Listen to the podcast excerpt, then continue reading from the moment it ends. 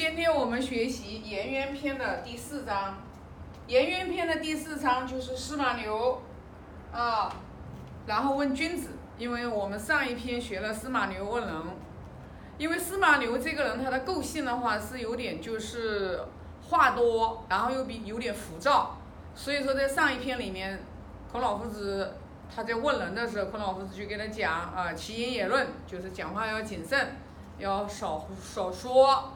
多做，那这一次这一篇他开始问君子，那孔老夫子就给他讲了，就是君子人的话就是不忧不惧，不忧不惧，为什么就是他会，就是孔老夫子给他讲不忧不惧呢？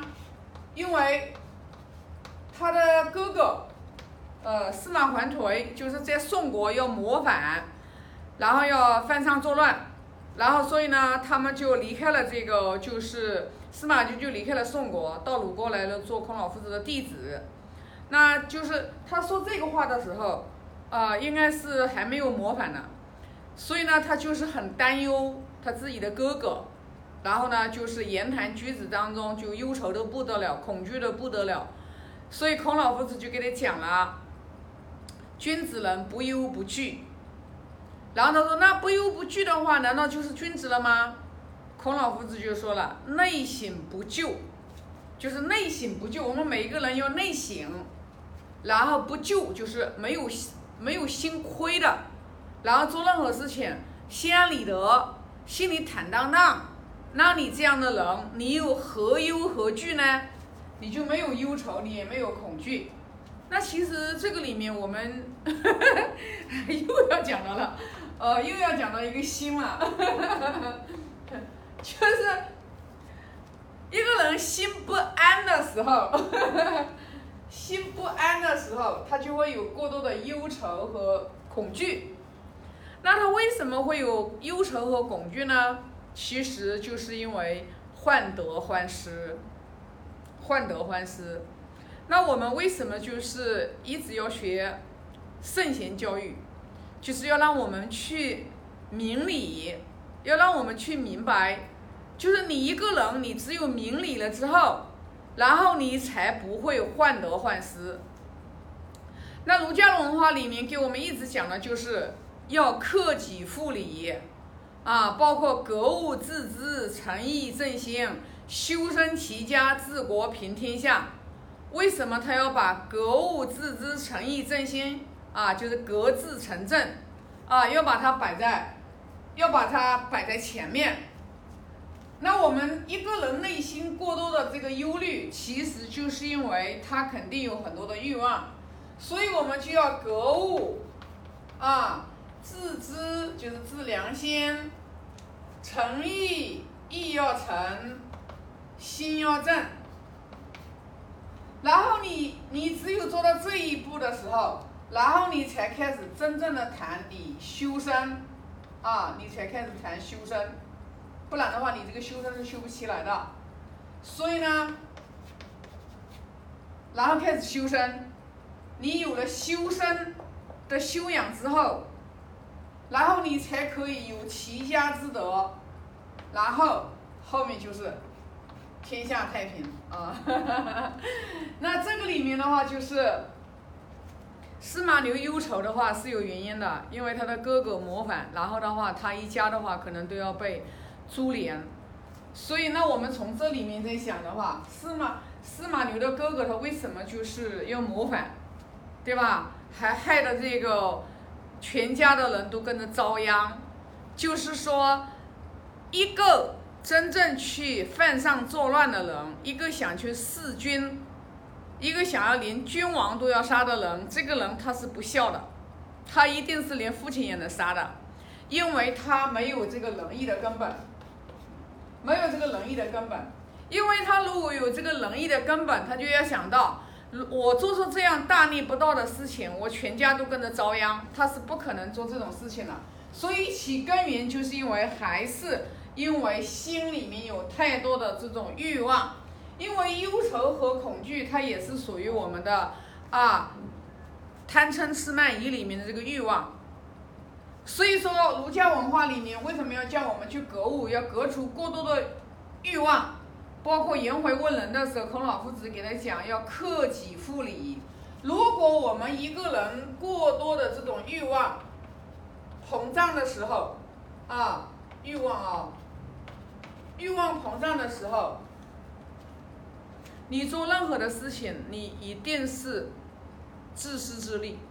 你不会去顾及别人的感受，连你最知亲的人，你也是不会去考虑他们的这个生死安危。那你这个人从第一个欲望有的时候，你后面什么也没有。就是你这个德行，如果说你才一开始连这个欲望都可以为了满足自己的名闻利养，都可以不不顾家人的性命幽危。那你你就你就前面你这一个没有了之后，人心没有了之后，你后面什么都没有。所以说，那我们学到这一章的时候，我们就要去想到，我们做事情为什么我们一定要去要心要安？你要心安理得，你心要安，你心安，你就一定不能做伤害别人的事情。只要你做事情去伤害别人。你的心是不可能安的，是安不下来的。所以说，为什么我们就是说，当我们一个人就是为什么要去不断去增增加我们的道德修养啊？尤其是啊，道德修养。你做任何的事情，你去付出的时候，你去帮助别人的时候，你内心里面才会喜悦，你才会安。否则的话，你就。孔老夫子说了吗？内省不疚，你只要内心里面没有愧疚，没有惭愧之心，你怎么可能会有忧愁和恐惧呢？你是没有的。所以说，民间就有一句话：只要不做亏心事，半夜不怕鬼敲门。当你有忧愁和恐惧的时候，其实就是因为我们心里面一定是有见不得人的。一定是有做了见不得人的，一定是做了伤害别人的事情，否则你不会心里面不安的。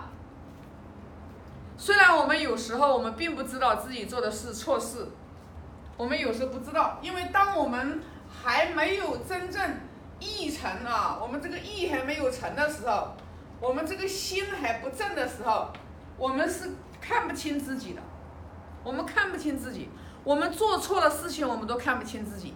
但是很神奇，因为我们每一个人都有良知，啊，我们每一个人都有良知，就是你的良心会不安呐，你自良知呀，你的良心会不安呀。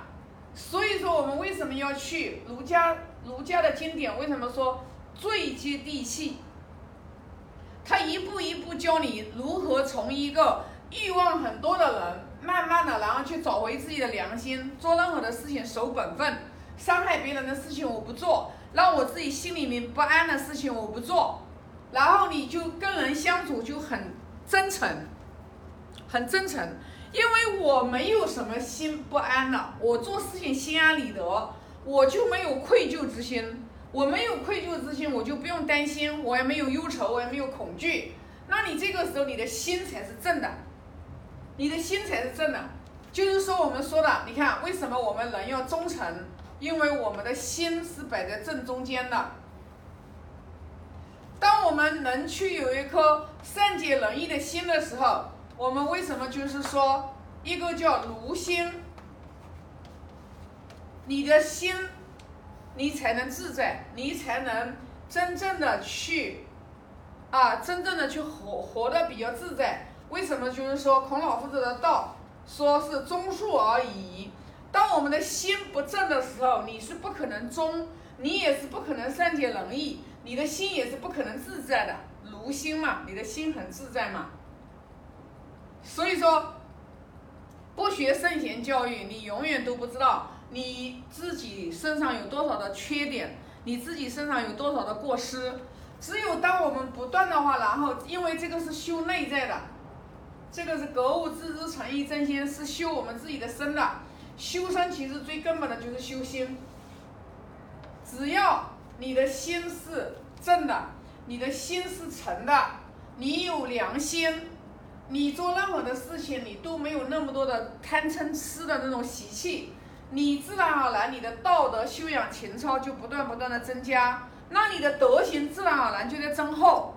那你你个人的道德修养情操好了之后，你个人跟自己的话也没有那么多的烦恼，也没有那么多的忧愁，你也不会去那么去折磨你自己，那你的德行才能有齐家之德。你才有齐家之德，否则的话，你这个家庭的日子也是过得鸡飞狗跳。当你有了一个齐家之德的时候，你有齐家之德的时候，你做企业，你管理诸侯国，你管理天下，你自然而然就是天下太平，修身齐家啊，平天下，你天下才能太平。所以说，它这个都是，它都是一个连锁反应。就你看来看去，其实根源在哪里呀？根源就是我们自己呀。哪里有别人？没有别人，外面是没有别人的，只有我们自己。如果我们自己的这颗心，我们自己的这颗心，我们都跟自己的心，我们都没有安，我们跟自己的心，我们都是忧愁，我们都是恐惧啊。我们就是当我们遇到人生的坎坷的坎坷的时候。我们就会忧愁和恐惧。当我们的人生开始很好很顺的时候，然后我们就会狂妄自大，我们就会得意得意忘形。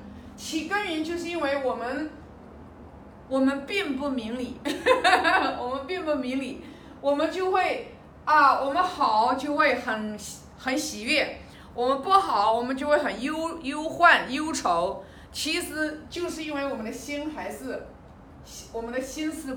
不平的，我们的心是不正的，就是不喜不忧，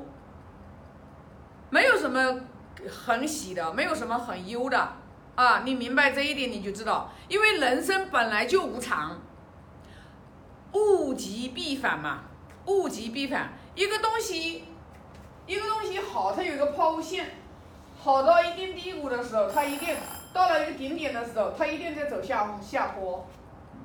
就像我们人也是一样的，从我们一开始出生，我们就得走向死亡。